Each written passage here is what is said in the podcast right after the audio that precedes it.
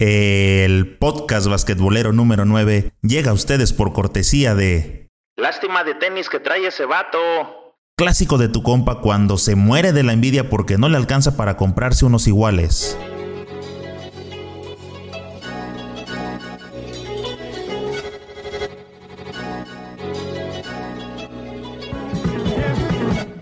¿Qué pasa banda basquetbolera? Bienvenidos a Señor Básquet el canal oficial del Deporte Ráfaga.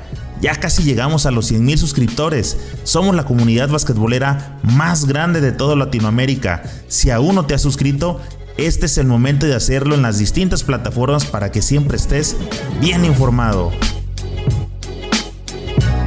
Está a punto de iniciar la nueva temporada de la NBA y eso es motivo para que varias de las figuras estelares de la liga estrenen y promocionen el calzado que van a estar utilizando. También hay que decir que gracias a la mercadotecnia, los que somos aficionados a este hermoso deporte vamos a ir midiendo el poder de los bolsillos, checando los meses sin intereses, ahorrando en las famosas tandas o haciendo lo que sea para tratar de adquirir unas buenas zapatillas de nuestro jugador preferido. Ya se ha filtrado en redes sociales algunas imágenes de los nuevos Lebron 17 de los cuales hablaremos en este podcast.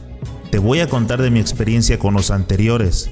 Ya se ha filtrado en redes sociales algunas imágenes de los nuevos LeBron 17, de los cuales vamos a hablar en este podcast. Te voy a contar de mi experiencia con los anteriores, los pros, los contras, y en base a eso te diré si yo compraría los nuevos LeBron 17. Vamos a platicar de los nuevos materiales con que vienen elaborados y la relación costo-beneficio, porque no son nada baratos y lo sabes. Los nuevos Lebron van a rondar los 4 mil pesos mexicanos, es decir, unos 200, 220 dólares, dependiendo del modelo. Estas son las 5 cosas que debes saber sobre los nuevos Lebron 17.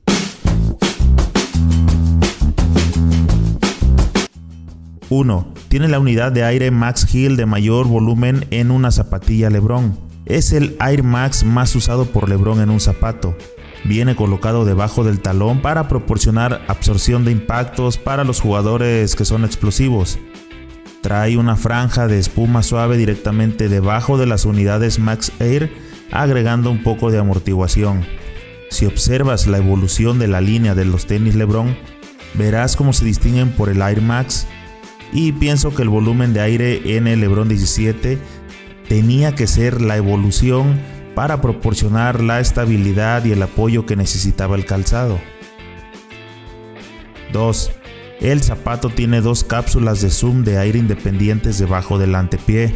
El Air Zoom se combina con el Air Max para otorgar una amortiguación híbrida. Las unidades Air Zoom en el antepié son para que respondan a la velocidad de cuando estás en descenso del brinco, tal y como lo ves que lo hace Lebron con ese salto increíble que él tiene. Esas franjas delanteras y medias son para dar mayor absorción en las puntas del pie y sentirse seguro al momento del despegue hacia el aro contrario. 3. El zapato presenta tejido de punto y aquí entra una de mis dudas. Al final te diré por qué. 4. Los detalles de los Lebron 17 son varios.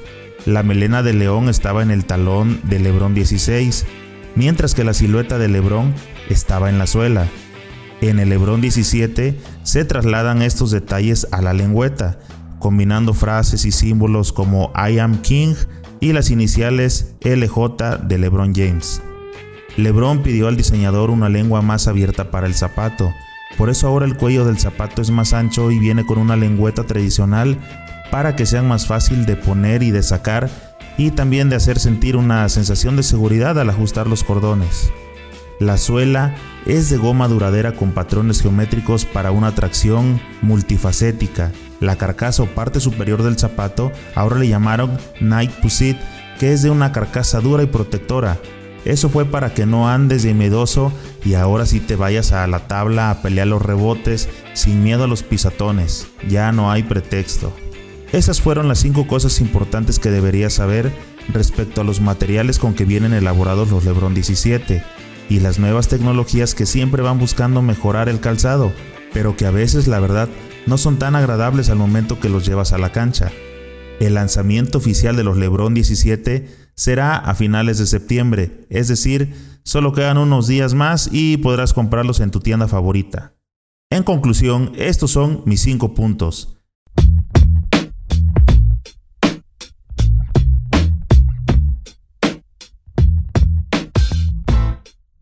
1. Compré los Lebron 15 y eso del tejido de punto la verdad me dejó insatisfecho. Una misma medida de ancho de una carcasa dura no le puede quedar a todo el mundo. En mi caso me quedó un poco amplia y los cordones no ayudaban a ajustar el calzado a mi medida. Más bien venían como de adorno y tenía que andar poniéndome doble calceta para que me ajustaran bien y sintiera seguro el tobillo al momento del juego. 2. Venía de usar los Jordan 31 unos rojos preciosos, media bota, rojo metálico, de cordones que ajustaban a tu satisfacción, la suela increíblemente cómoda, en canchas de cemento era súper agradable descansar el talón, en la duela era el doble de satisfacción y de pronto dar un cambio y usar los Lebron que son mucho más altos por el Air Max, se sentía como el miedito de que estás próximo a cambiarle de color a tu tobillo desde un verde tirándole a morado y ya no juegas con la misma confianza, por lo menos en lo que te acostumbras al zapato. 3. Los cordones. Ya había comentado que de poco servían porque aunque los ajustabas, hacían un doblez de la carcasa porque ella no se ajustaba. Y lo peor es que los cordones eran de esos redondos que los amarras y se van recorriendo. Entonces, tenía que hacerles doble nudo y aún así, a veces el juez en pleno partido detenía el juego para que me amarrara los cordones y eso la verdad no está chido. 4. Compré esos Lebron porque me gustó muchísimo el modelo, pero yo soy más de utilidad que de modas en cuanto a calzado. Debo decir que el zapato es muy cómodo en las cápsulas de aire. La suela en verdad que ha salido muy muy buena. Aún los tengo y son los que me llevo a la cancha de cemento para las retas y los zapatos siguen chiflando y frenando como si estuvieran nuevecitos, es decir, no te queden dudas de que los materiales son de primer nivel. 5. Mi conclusión es que por la mala experiencia que tuve con los Lebron 15, no compraría el 17. Son 4 mil pesos que yo no arriesgaría para probar si el zapato ahora sí me va a quedar bien o no. Que quede claro que no estoy hablando mal del zapato o los materiales. Estoy diciendo que para mí no tuvo el agarre superior que esperaba. Los cordones no me gustaron nada y me costó un poco acostumbrarme porque eran un poco más altos. En calidad, repito, los materiales son muy buenos. Si estás escuchando el podcast puedes ir al canal de videos en YouTube y ver las imágenes que estoy mostrando en este momento. Y si estás en YouTube, debes saber que tenemos podcast y nos encontramos en todas las plataformas digitales que ya conoces para que nos escuches cuando estés de viaje. El motivo de este review es compartirles la opinión de un simple mortal que juega en el barrio y en la duela como tú. Es mi punto de vista y te lo doy así como tú se lo brindas a tus amigos. Podrás estar de acuerdo conmigo o no, pero es una opinión sincera. Tú tendrás la tuya, yo la respeto, a final de cuentas el poder de decidir la compra es tuyo y eso es lo que importa.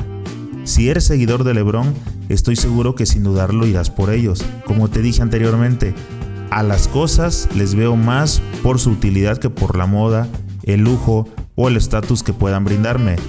En cuanto a la relación calidad-precio, creo que son bastante elevados, tal vez un precio de 3 mil pesos lo consideraría justo.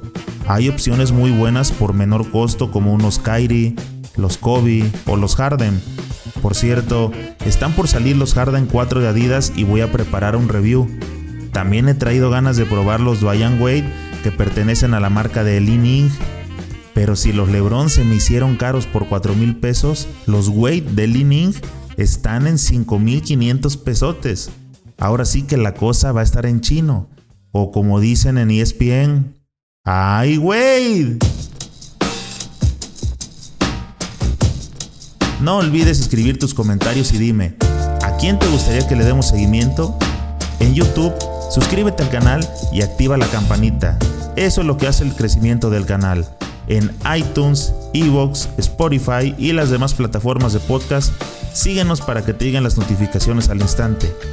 No olvides darle me gusta y comparte con tus amigos para que cada vez seamos más los que integramos esta comunidad basquetbolera. Nos vemos pronto en alguna cancha.